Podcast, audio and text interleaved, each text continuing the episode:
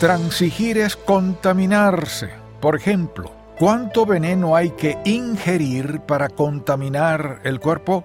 Con tan solo un poco y veremos el efecto. Hay que estar alertas para no debilitar nuestras convicciones por las insinuaciones venenosas de este mundo.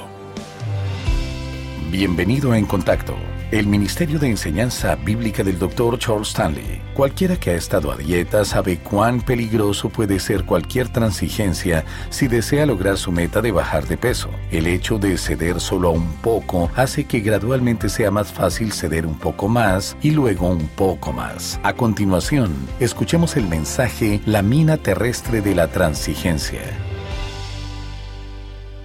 Las minas continúan siendo un arma eficaz en las guerras de nuestro tiempo, si se usan correctamente, de tal manera que no sean vistas por el enemigo, pueden convertirse en un arma letal para los que tropiecen con ellas. Algunos han perdido su vida sin siquiera darse cuenta qué fue lo que les ocurrió, y sabemos que de igual manera los creyentes somos afectados por algunas minas encubiertas. Nuestra vida se ve en gran manera dañada por aquello que, de cierta forma, no podemos percibir a no ser que nos detengamos a examinar el peligro que tenemos ante nosotros. Una de las minas que puede llegar a dañarnos en gran manera en nuestra vida cristiana es la mina terrestre de la transigencia. Por eso hoy deseo compartir con ustedes un ejemplo que hallamos en la Biblia de cómo podemos ser afectados por esta clase de mina. Este es un peligro al cual todo creyente está expuesto, pues aunque quizás aún no ha pisado esta mina, puede estar convencido de que tarde o temprano se tropezará con más de una en su andar cristiano. Las personas que viven a nuestro alrededor nos pedirán que hagamos ciertas cosas o van a ponernos en tales situaciones que nos veremos tentados a poner a un lado nuestras convicciones y a transigir en nuestra fe. Por eso les invito a que busquen en su Biblia el pasaje que se encuentra en el primer libro de Reyes para que leamos los versículos 23 y 24 del capítulo 10.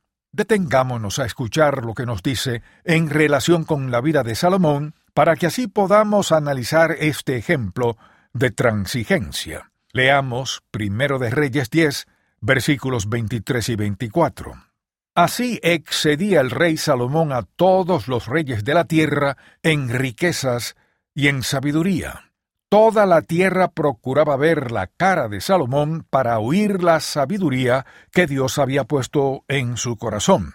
La escritura dice que la reina de Sabá había escuchado hablar acerca de la sabiduría y las riquezas que Salomón poseía, pero no creía todo lo que le habían dicho. Por tanto, viajó para visitarlo y al escuchar las respuestas que el rey le dio y al ver las posesiones que tenía, se asombró en gran manera. Es interesante ver cómo Dios había bendecido a Salomón, el hijo de David, en diferentes maneras.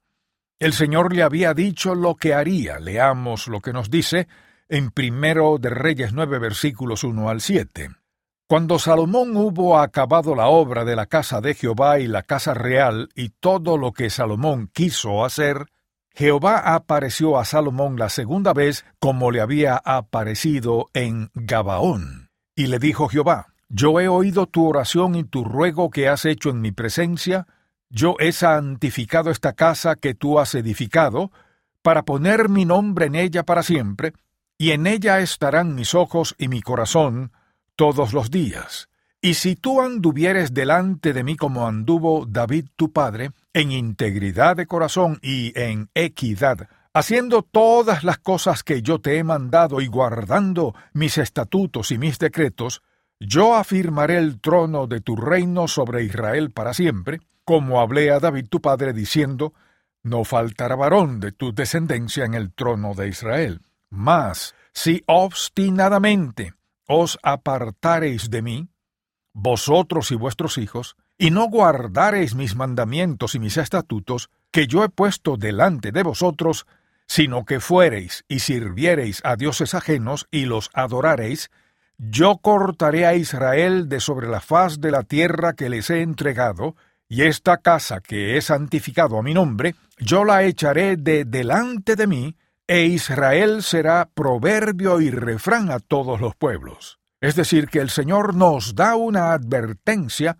que todos debemos seguir. Al no prestar atención a esto, provoca que muchos creyentes sufran en gran manera y su vida espiritual se vea dañada. Esto no significa que pueda llegar a perder su salvación, sino que su testimonio es destruido y no disfrutan de la paz, el gozo y el contentamiento que Dios desea que tengamos.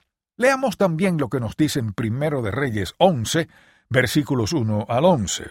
Pero el rey Salomón amó, además de la hija de Faraón, a muchas mujeres extranjeras, a las de Moab, a las de Amón, a las de Edom, a las de Sidón y a las Eteas, gentes de las cuales Jehová había dicho a los hijos de Israel, No os llegaréis a ellas, ni ellas se llegarán a vosotros, porque ciertamente harán inclinar vuestros corazones tras sus dioses, a estas pues se juntó Salomón con amor, y tuvo setecientas mujeres reinas y trescientas concubinas, y sus mujeres desviaron su corazón. Y cuando Salomón era ya viejo, sus mujeres inclinaron su corazón tras dioses ajenos, y su corazón no era perfecto con Jehová su Dios, como el corazón de su padre David, porque Salomón siguió a Astored, diosa de los Sidonios, y a Milcón, ídolo abominable de los amonitas. E hizo Salomón lo malo ante los ojos de Jehová, y no siguió cumplidamente a Jehová como David su padre. Entonces edificó Salomón un lugar alto a Quemos, ídolo abominable de Moab, en el monte que está enfrente de Jerusalén, y a Moloch, ídolo abominable de los hijos de Amón. Así hizo para todas sus mujeres extranjeras, las cuales quemaban incienso y ofrecían sacrificios a sus dioses. Y se enojó Jehová contra Salomón por cuanto su corazón se había apartado de Jehová Dios de Israel, que se le había aparecido dos veces, y le había mandado acerca de esto que no siguiese a dioses ajenos, mas él no guardó lo que le mandó Jehová.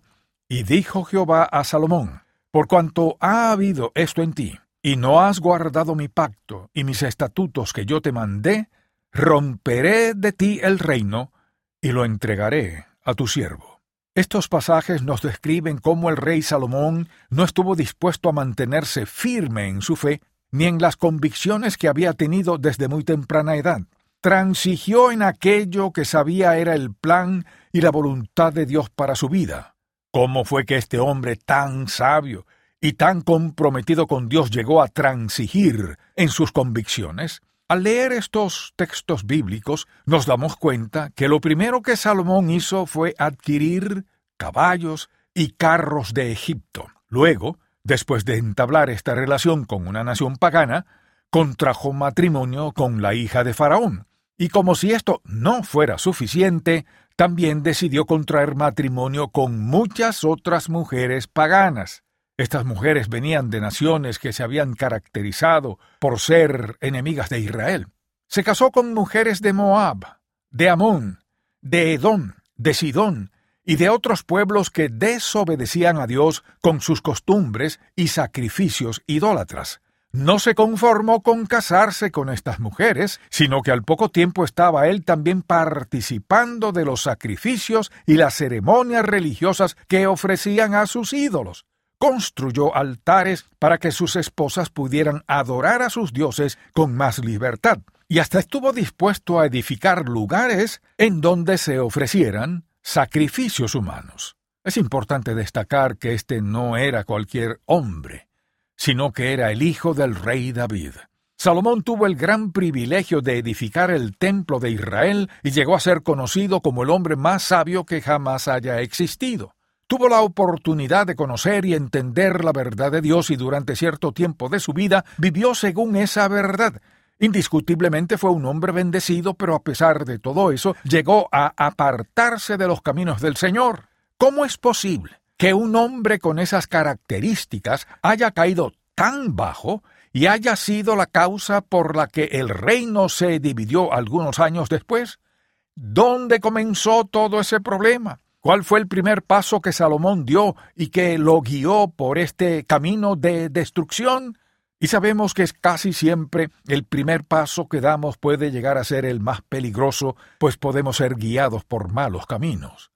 Pero creo que antes de continuar hablando acerca de este tema, debemos destacar que existen dos clases de transigencia. Por ejemplo, podemos transigir en algunos aspectos de nuestra vida. Si vamos a comer, con algún amigo a un restaurante, puede que prefiramos ir a un lugar donde sirven carne, mientras que nuestro amigo prefiere el pollo.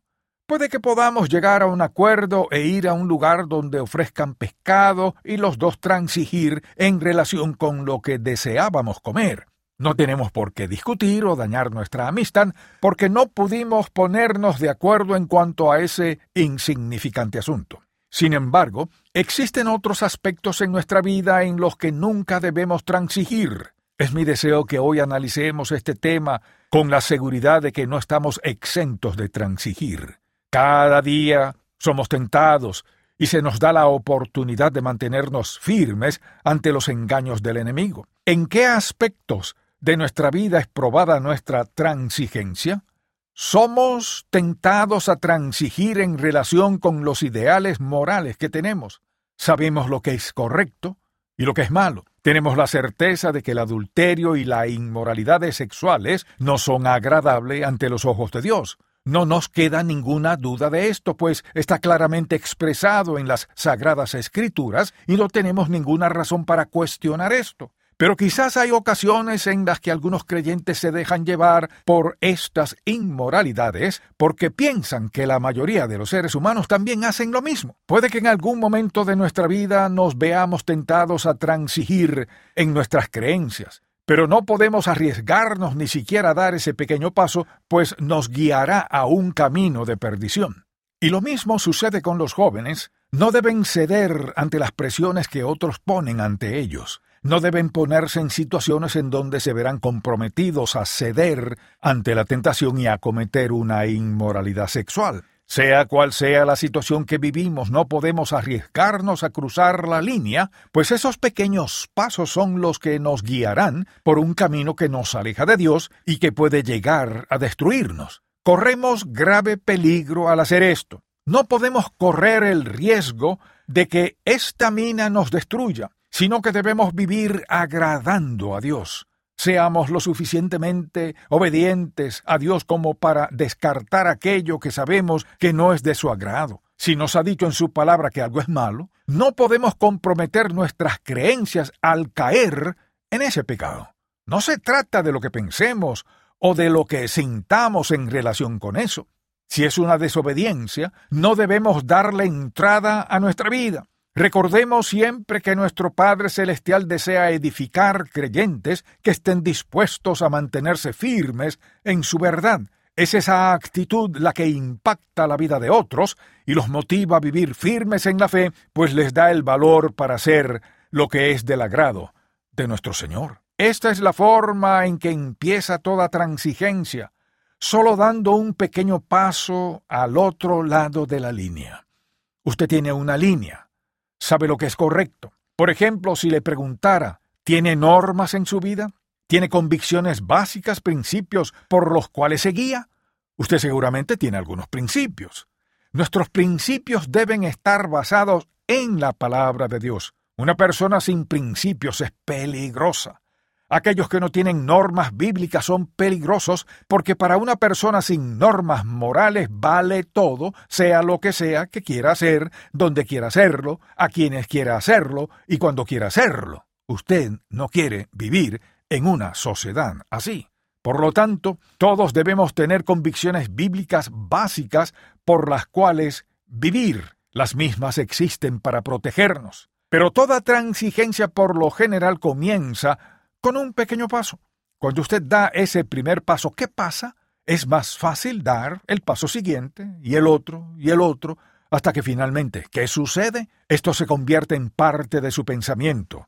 Es quizás a este punto de este proceso que comenzará a defender sus pasos y también comienza a defender a las personas que están de acuerdo con su manera de pensar. Y así poco a poco la persona que viola su conciencia y se sale de lo que conoce que es la voluntad de Dios, después de un tiempo, puede hacerlo sin ningún tipo de conflicto. Y quizás usted se pregunte lo siguiente, ¿cómo puedo evitar a los que me incitan a hacer lo malo? ¿Cómo evito pisar una de esas minas? Si sigue estos consejos que le daré a continuación, le aseguro que Dios le ayudará a reconocerla, a identificar cuando esté delante de usted y le ayudará a ser capaz de superarla. En primer lugar, debemos hacer de la palabra de Dios la norma de nuestra conducta. ¿Quiere evitar pisar la mina terrestre de la transigencia? Usted debe hacer de la palabra de Dios su norma de conducta. No hay otro libro que usted pueda elegir que abarque tantos temas. La Biblia se refiere a cada situación, a cada circunstancia de la vida. Todo está contenido aquí en la palabra de Dios. Desde el Génesis hasta el Apocalipsis, todo está ahí. Si alguien dice, no sé por dónde empezar, le tengo una sugerencia. Lea los diez mandamientos en Éxodo capítulo 20. ¿Tiene que convertirse esto en nuestra norma de conducta? Solo comience leyéndolos. Creo que estará de acuerdo con cada uno de ellos. Todos ellos procedían de Dios, y Él quiso que esas fueran las reglas fundamentales. Así que, en primer lugar, usted tiene que seguir unas normas de conducta. En segundo lugar, tiene que tener una manera de evitar la transigencia, que es la siguiente. Usted necesita comenzar cada día en este libro. Sí, porque cuando usted comienza el día de rodillas ante Dios en oración y meditación, esto es lo que sucede. Eso lo enfoca en Dios durante el día. Y cuando uno se centra en el que hace, el Espíritu Santo que está dentro de usted y en cada uno de nosotros tiene un GPS espiritual en el interior que es el sistema posicional de Dios. Eso es lo que significa. Todos tenemos uno, que es el Espíritu Santo que nos guía y nos dirige. Eso es lo que dice, que nos guiará a toda verdad. Lo tercero que debe hacer para evitar la transigencia es, y hay una palabra en esta frase que es muy importante, obedezca los primeros impulsos del Espíritu Santo. Ahora, ¿de qué se trata eso de los primeros impulsos? Si alguien le invita a hacer lo malo, el Espíritu Santo inmediatamente le dirá no, di que no. Si obedece los primeros impulsos del Espíritu Santo, su respuesta va a ser no. Pero si por el contrario decide pensarlo, corre el riesgo de transigir ante las tentaciones que enfrenta. Y eso es todo lo que Satanás quiere que haga, pensar en eso, porque entonces, ¿qué pasa? Empieza a pensar en sus sentimientos y en lo que desea hacer basado en sus sentimientos. Y el problema es que cuando Dios le dice que haga algo, simplemente hay que hacerlo. No debe discutir, sino solo escuchar. Todo lo que Satanás quiere es que comience a dialogar con él. Así fue como llegó a Eva. Ella sabía la verdad, pero Satanás le sugirió que se detuviera a reflexionar sobre el asunto del que hablaba. Puede que hoy en día sus amigos le pregunten, ¿en qué parte de la Biblia Dios dice que no debemos hacer esto o aquello? ¿En qué parte de la Biblia dice que no se puede comprar un billete de lotería? ¿En qué lugar de la Biblia dice que usted no puede tener un poco de diversión? Yo sé un poco de lo que la Biblia dice acerca del vino, pero esto no es vino, es cerveza. Todas esas son mentiras ridículas por las que no debemos guiarnos. Obedezca los primeros impulsos del Espíritu Santo. Cuando Él le dice que no haga algo, eso es todo. En otras palabras, escuche. Si Dios habla, ¿no es eso suficiente? Para los creyentes sí lo es, pero para muchas otras personas no lo es. Y la última cosa que quisiera decir es esto. Tiene que tomar una determinación en su vida. Puede que tenga que hacerlo muchas veces. Tome una determinación en su vida. Voy a obedecer a Dios. Voy a dejarle todas las consecuencias a Él. Si hace esto, no puede perder. La transigencia le dañará en gran manera. Y la transigencia le puede destruir si usted no escucha la voz de Dios. Por eso no podemos permitir que esa mina nos atrape desprevenidos, sino que debemos estar preparados para que no seamos destruidos por ella. Oremos. Padre, te pido que este mensaje llegue al corazón de todos los que hoy lo han escuchado, para que estén preparados y que así puedan mantenerse firmes en sus convicciones. Danos siempre la sabiduría que necesitamos para no caer en esta clase de mina. Guíanos para que podamos siempre obedecerte. Todo esto te lo pedimos en el nombre de tu Hijo amado Jesucristo. Amén.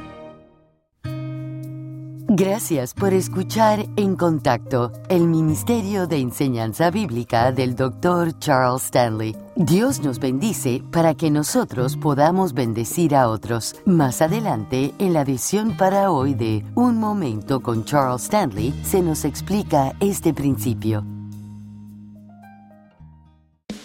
Si desea adquirir el mensaje de hoy, La mina terrestre de la transigencia, el cual forma parte de la serie Minas terrestres en el sendero del creyente, llámenos al 1-800-303-0033 dentro de los Estados Unidos y Puerto Rico o visite encontacto.org. Si usted sabe dónde están las trampas del enemigo, podrá caminar en medio de cualquier campo de batalla sin ningún temor. Adquiera la serie de audio Minas Terrestres en el Sendero del Creyente y aprenda cómo evitar y triunfar sobre los obstáculos que pudieran hacerle tropezar en su vida cristiana y alcanzar la vida victoriosa para la cual el Señor le creó. Para más información, llámenos al 1-800-303-0033 o visite encontacto.org. Del corazón del pastor es una carta de enseñanza bíblica con una audiencia de más de un millón de personas. Este recurso mensual del Dr. Charles Stanley es gratuito mediante una suscripción impresa o electrónica. Este mensaje le ayudará a fortalecer su andar con Cristo. Para recibir la carta mensual del corazón del pastor, llame al 1-800-303-0033 o visite en contacto.org diagonal DCP. Dios nos bendice para que nosotros podamos bendecir a otros. A continuación, el Dr. Stanley nos explica este principio de vida en la visión para hoy de Un Momento con Charles Stanley. Dios nos ha bendecido a todos de diferentes maneras. ¿Ha pensado usted que la razón principal de que Él nos bendice es para compartir esa bendición con alguien más. El apóstol Pablo en 2 Corintios capítulo primero dice, Bendito sea el Dios y Padre de nuestro Señor Jesucristo, Padre de toda misericordia y el Dios de toda consolación, el cual nos consuela en todas nuestras tribulaciones, para que podamos también consolar a los que están en cualquier tribulación. Piense en esto. No importa lo bueno que usted sea o el éxito que haya logrado, no estaría donde está a no ser por las bendiciones de Dios y por la gente que Él ha usado para bendecir su vida. Sean sus padres o sus compañeros de trabajo o sus amigos, ellos le han ayudado de diferentes maneras y a veces tenemos la idea de que nosotros somos los especiales y decimos, miren lo que he hecho. Pablo también dice en Efesios 2.10, porque somos hechura suya, creados en Cristo Jesús para buenas obras, las cuales Dios preparó de antemano para que anduviéramos en ellas. Este debería ser nuestro estilo de vida. ¿Cuáles? Buenas obras, compartir con otros y servir al Señor. Hay mucha gente que ha hecho justamente eso y puedo ver cómo Dios les ha bendecido y qué hacen ellos, reciben la bendición y la comparten con otros. Si el mensaje de hoy ha impactado su vida, visite encontacto.org y aprenda más de las enseñanzas del Dr. Stanley. Hoy el Dr. Stanley ha enseñado que la desobediencia trae consigo un precio muy alto. Mañana nos explica cómo evitar pagar este precio en la segunda parte del mensaje La mina terrestre de la transigencia. Espero que pueda sintonizarnos para más de En Contacto, el Ministerio de Enseñanza Bíblica del Dr. Charles Stanley. Este programa es una presentación de Ministerios en Contacto, Atlanta, Georgia, y permanece en esta estación gracias a sus oraciones y donativos.